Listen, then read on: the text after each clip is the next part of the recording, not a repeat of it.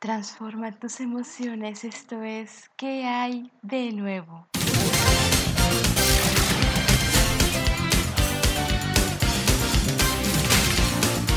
Hola, hola mis amigos, ¿qué hay de nuevo? Qué gusto poder acompañarte nuevamente a lo largo de esta transmisión. Gracias, gracias por sintonizar Orad Radio, la señal viva. Y hoy tenemos un gran, gran programa y te invito a ti que apenas nos estás sintonizando a escuchar esta plataforma, a escuchar Orar Radio 24/7. Tenemos música, tenemos grandes programas que estoy segura que serán de gran bendición para tu vida. Puedes enviarnos tus mensajes, tus datos a través de la plataforma de Facebook Orad Multimedia o bien a través de Instagram nos encontramos, me puedes encontrar como Lau Ortiz. Me encantaría poder saber desde dónde nos estás escuchando y también me encantaría este, que pudieses compartir esta transmisión. También nos puedes escuchar por Spotify, por YouTube y por la página de internet de Facebook. Quiero enviar un gran, gran abrazo virtual muy especial el día de hoy para Alicia Garza. Sabes, ella está cumpliendo años y te estoy mandando un gran, gran abrazo hermosa. Gracias por escucharnos. Gracias por sintonizar Orad Radio, la señal viva. ¿Y qué hay de nuevo chicos? Oye, ¿qué onda con la felicidad? ¿Será que la felicidad solamente es para ciertas personas? ¿Dónde puedo conseguir felicidad? ¿Será que puedo llegar a alguna tienda y decir, ¿me das un cuarto de felicidad? ¿Un kilo? ¿O cómo puedo lograr tener felicidad? Ese es el tema del día de hoy. ¿Qué onda con la felicidad? Vamos a un corte, ya regresamos. Esto es ¿Qué hay de nuevo?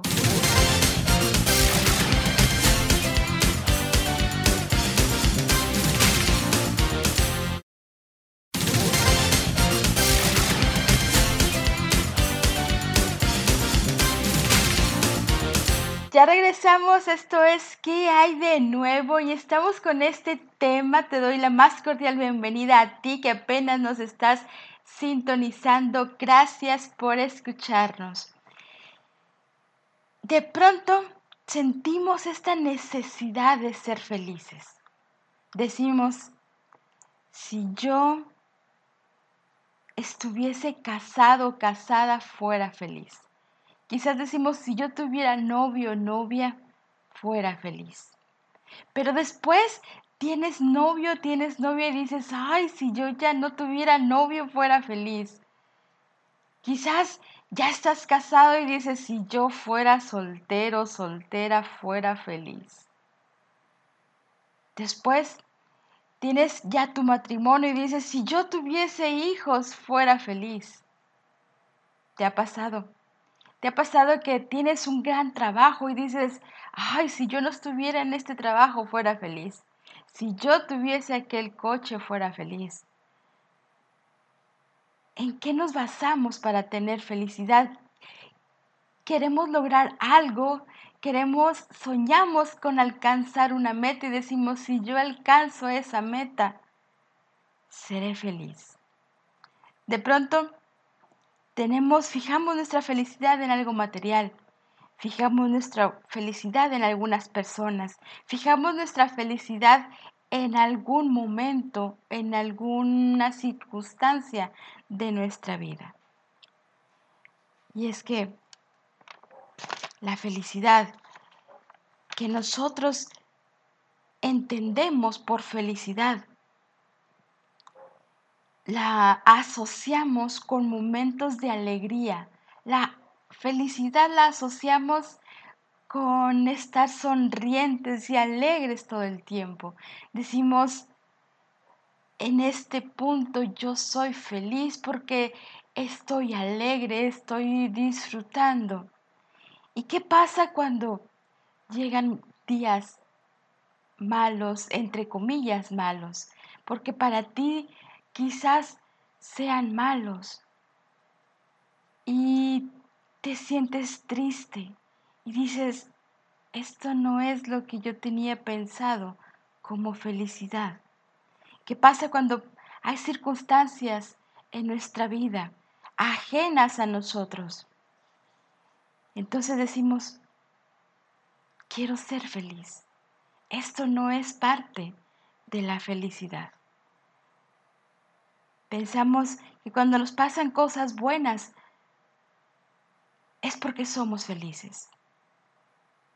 Pero cuando es todo lo contrario, entonces decimos que somos infelices, pues nos pasan solamente cosas malas.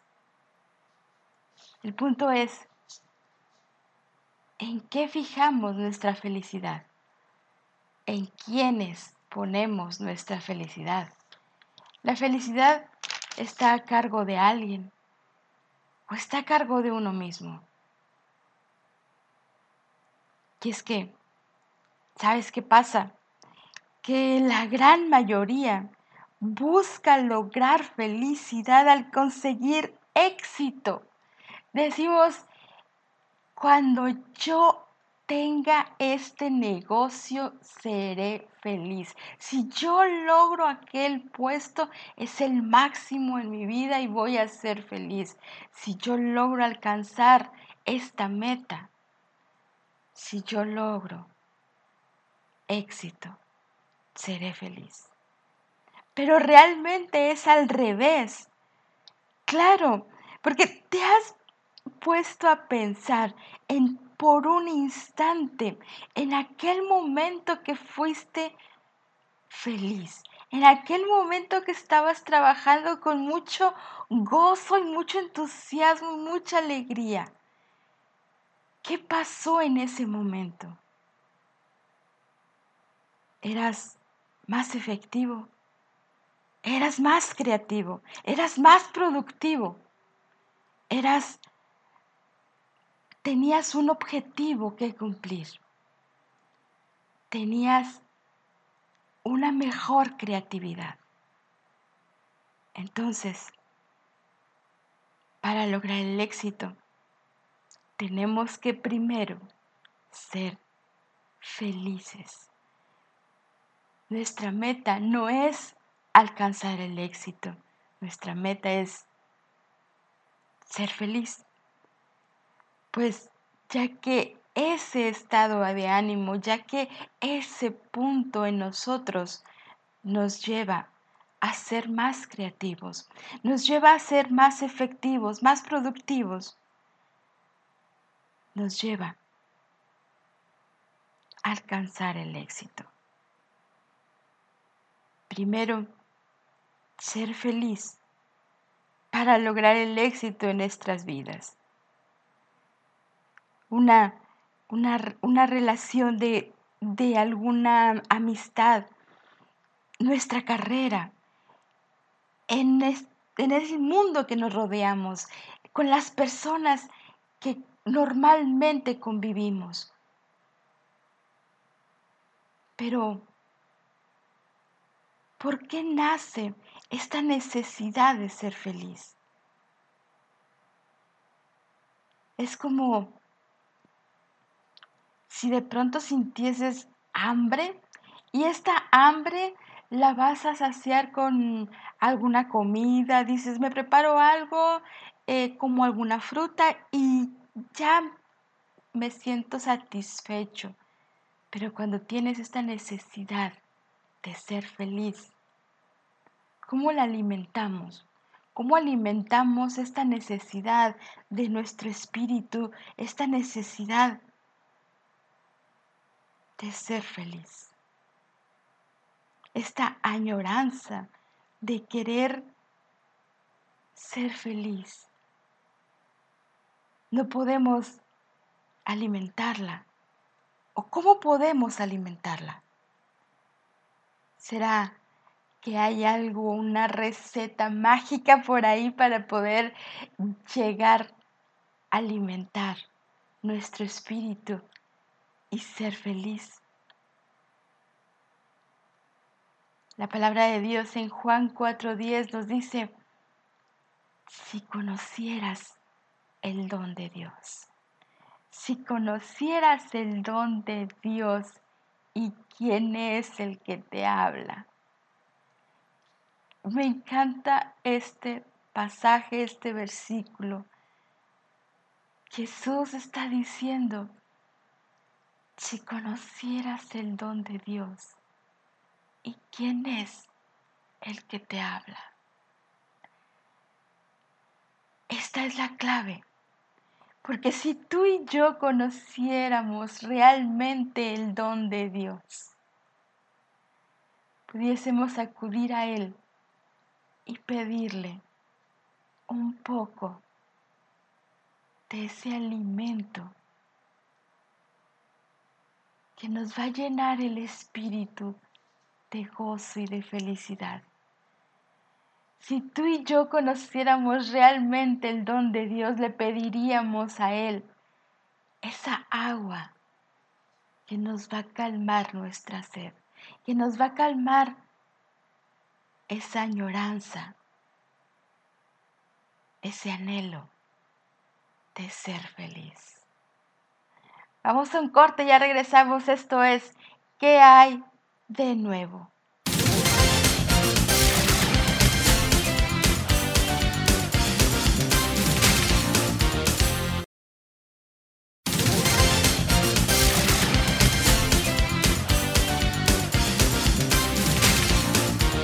Ya regresamos, esto es ¿Qué hay de nuevo? Y aquí te voy a dar tres puntos claves para poder llegar, alimentar este espíritu ansioso de tener felicidad. ¿Estás listo? Y aquí el punto número uno que es la fe. Tener una comunión con Dios llena tu espíritu. Y aquí te estoy hablando de tener una comunión diaria con Dios.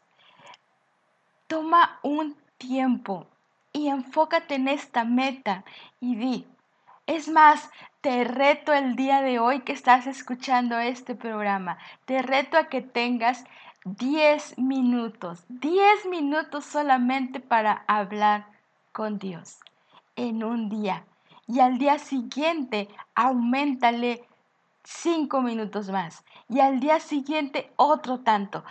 Así, ve poco a poco hasta que logres una completa conexión con Dios, hasta que logres llenar tu espíritu de esa fe, de ese alimento que solamente Dios puede dar. Punto número dos, tener un propósito. ¿Cuál es tu propósito? Y quizás aquí tú me puedes decir, es que yo soy abogado, yo soy médico, yo soy un profesionista. Perfecto. O quizás me puedes decir, yo soy estudiante. Ok. Ese, pero ese no es tu propósito. Eso quizás es, es tu profesión, es a lo que has sido llamado a hacer. Pero ¿cuál es tu propósito? ¿Qué propósito tienes en la vida?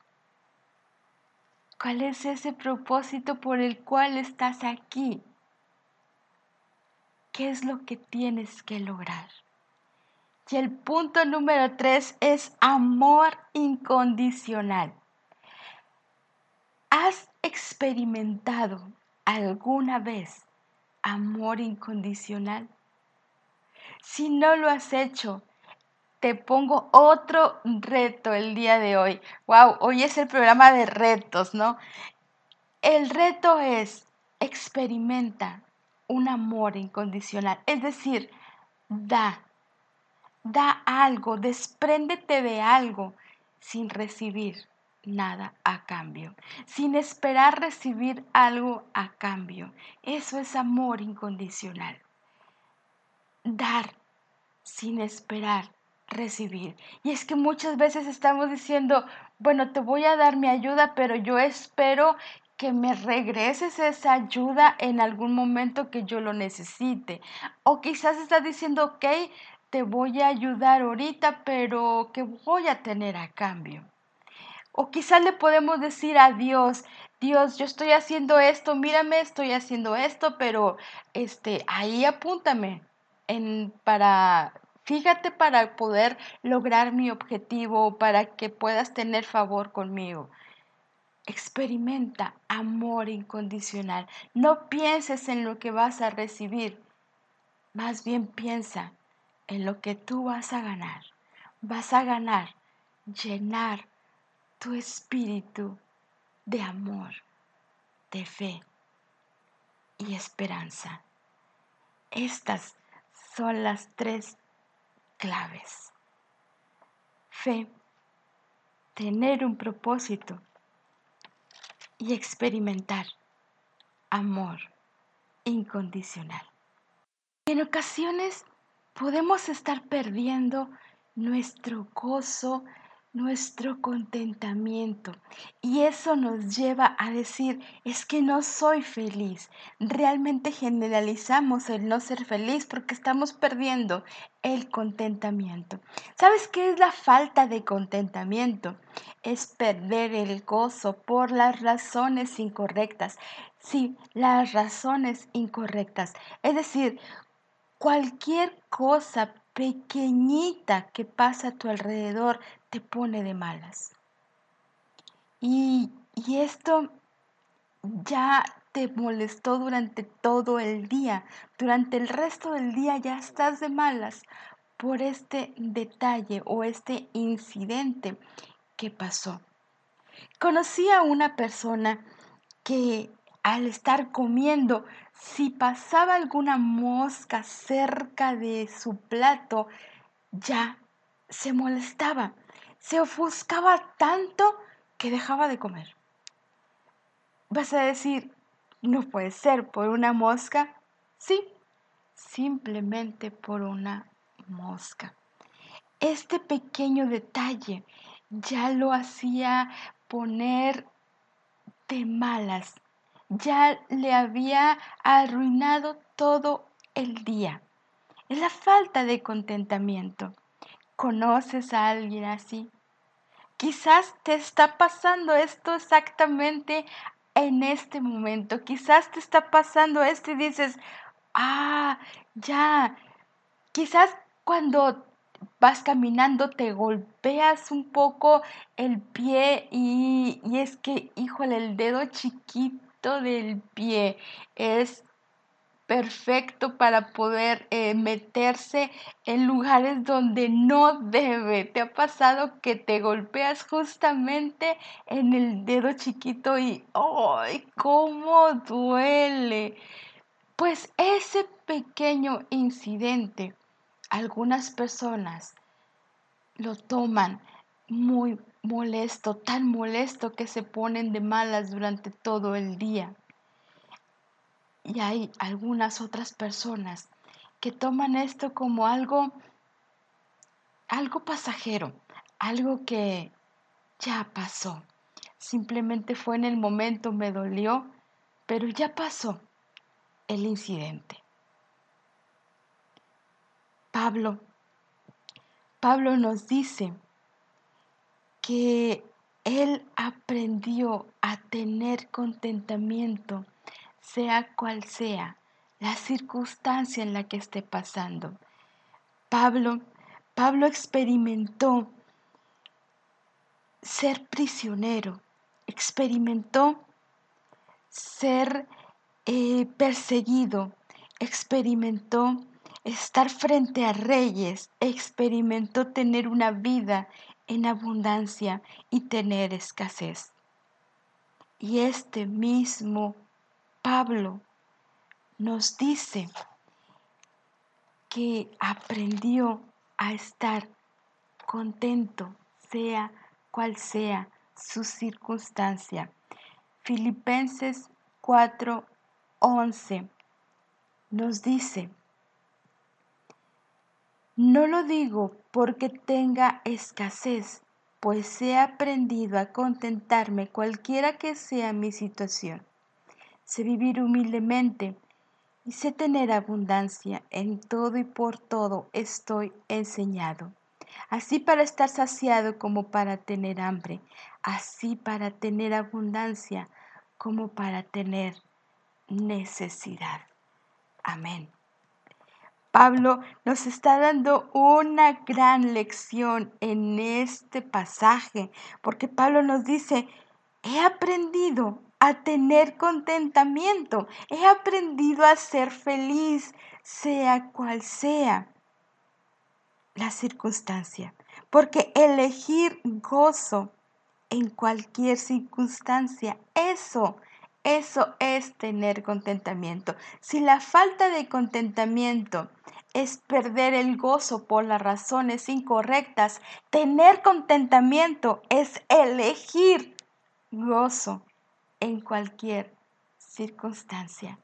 Elijo gozo, elijo estar contento, contenta, sea cual sea lo que esté pasando. Porque quizás tú me vas a decir, ah, ok, pero es que yo tengo que andar en, en camión, yo tengo que esperar horas y horas a que pase mi ruta y eso me pone de malas. Si yo tuviera un coche, yo tendría contentamiento. Si yo tuviera una cuenta eh, bancaria grande, eso me haría muy feliz y eso me tendría con contentamiento. Pero de nuevo, de nuevo te digo, no, claro que no. Circunstancias perfectas no me garantizan tener un contentamiento. Circunstancias perfectas no garantizan tener contentamiento. Y aquí te voy a poner un ejemplo. Johnny Depp ese gran ejemplo que estuvo muy nombrado en redes sociales, él tenía una vida casi perfecta, podríamos decirlo, ¿no? No les hacía falta nada, aparentemente. Ambos, la pareja, tenían dinero. Ellos podrían decir que tenían esa cuenta bancaria la que, que tú mencionas que, que con eso ya serías feliz. Ambos tenían belleza, tenían una gran belleza física. ¿Qué más? Aparentemente, una, una posición, un trabajo, estabilidad, negocios. ¿Qué les faltaba? Algo, algo les faltaba. Ellos no tenían este contentamiento. Ellos no eran felices. Entonces, ¿cómo puedo hacer que me guste lo que estoy viviendo, que me guste mi vida? ¿Cómo puedo tener ese contentamiento al que se refiere Pablo? ¿Cómo puedo tener contentamiento sea cual sea la circunstancia por la que estoy pasando? Vamos a un corte, ya regresamos. Esto es ¿Qué hay de nuevo?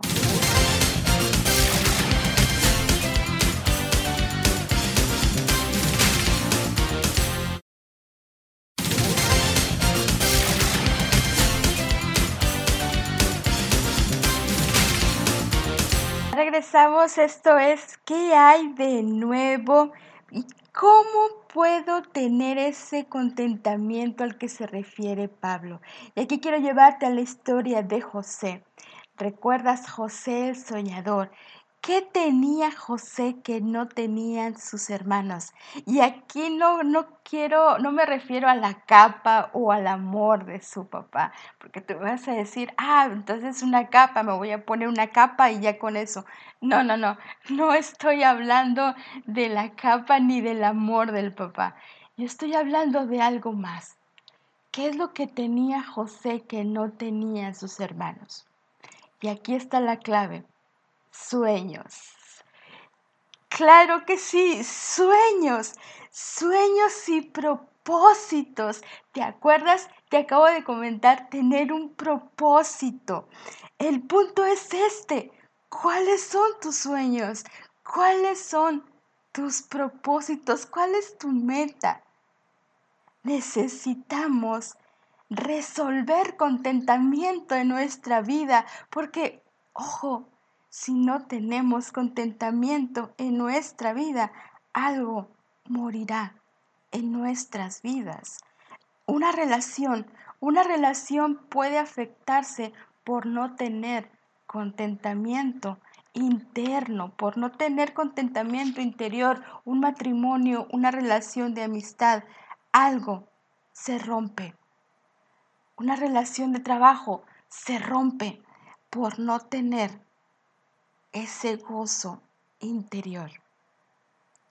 Algo que trae fe a tu corazón y renueva este contentamiento, este gozo, son los sueños. Recupera esos sueños y recuerda lo que Dios ya ha hecho en tu vida. Reconoce lo que Dios ha hecho en tu vida. Y para esto es muy importante apuntar. Apunta esos sueños que ya lograste, porque ya has logrado hasta este punto de tu vida, has logrado algo. ¿Qué has logrado? ¿Qué sueños ha cumplido Dios en tu vida? Eso, manifiéstalos, escríbelos, agradece a Dios por lo que ya ha hecho en tu vida y eso te va a ayudar a recobrar este ánimo, este gozo que tienes. Mi amigo, mi amiga, recuerda siempre el cuadro grande. José, estando en la cárcel, no perdió su gozo, pues sabía que la parte, esa era una parte de su historia, sabía que no era eso lo que Dios quería para él. Sabía que solamente era una parte, pues él se estaba enfocando en ese cuadro grande, en ese sueño que Dios había puesto en su corazón. Cuando estuvo en la casa de Potifar, ahí fue esclavo, pero él sabía que eso era solamente una parte de su historia. Esto que estás pasando mi amigo, mi amiga, es solamente una parte de tu historia, no es el cuadro grande. Enfócate en el cuadro grande, qué es lo que Dios ha hecho, qué es lo que Dios quiere hacer en tu vida. Cuando pases por un mal día, recuerda, esto es parte de mi historia, pero no es el final. Una semana, tranquilo, la semana tiene cuatro más, es un mes, falta todavía el mes. Y si tienes un mes malo, espera, falta 10, 12 meses más. El año no se ha terminado. No pierdas tu gozo. Dios puede hacer cosas extraordinarias en tu historia. Recuerda tu propósito. Recuerda tu propósito, recupera tu propósito para vivir. Que te vuelva la alegría en las mañanas, que te den ganas de levantarte, que tengas ganas de abrazar a tu familia, que tengas ganas de disfrutar la vida, que aunque pasan cosas que no quieras que pasen, tú elige gozo en cualquier circunstancia por la que estés pasando. Elige tener contentamiento. Recuerda, mi presente no es todo, no es el final, solo es parte de una historia, de una historia que Dios está puliendo, que Dios está escribiendo y que lo lo mejor está por venir. Recuerda el cuadro grande. Esto fue ¿Qué hay de nuevo? Nos escuchamos próximo lunes y no te olvides, sonríe porque Jesús te ama.